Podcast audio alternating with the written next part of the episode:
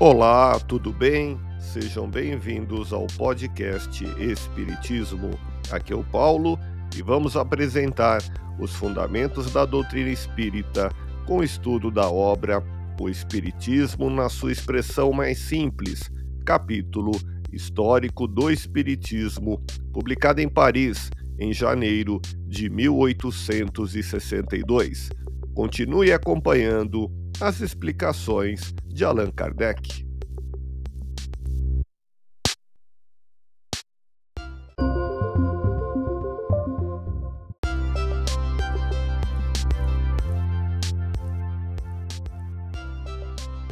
Desenvolvendo-se o livre-arbítrio nos espíritos, ao mesmo tempo que as ideias, Deus lhes diz: Vocês podem aspirar à felicidade suprema assim que tiverem adquirido os conhecimentos que lhes faltam e cumprido a tarefa que lhes imponho.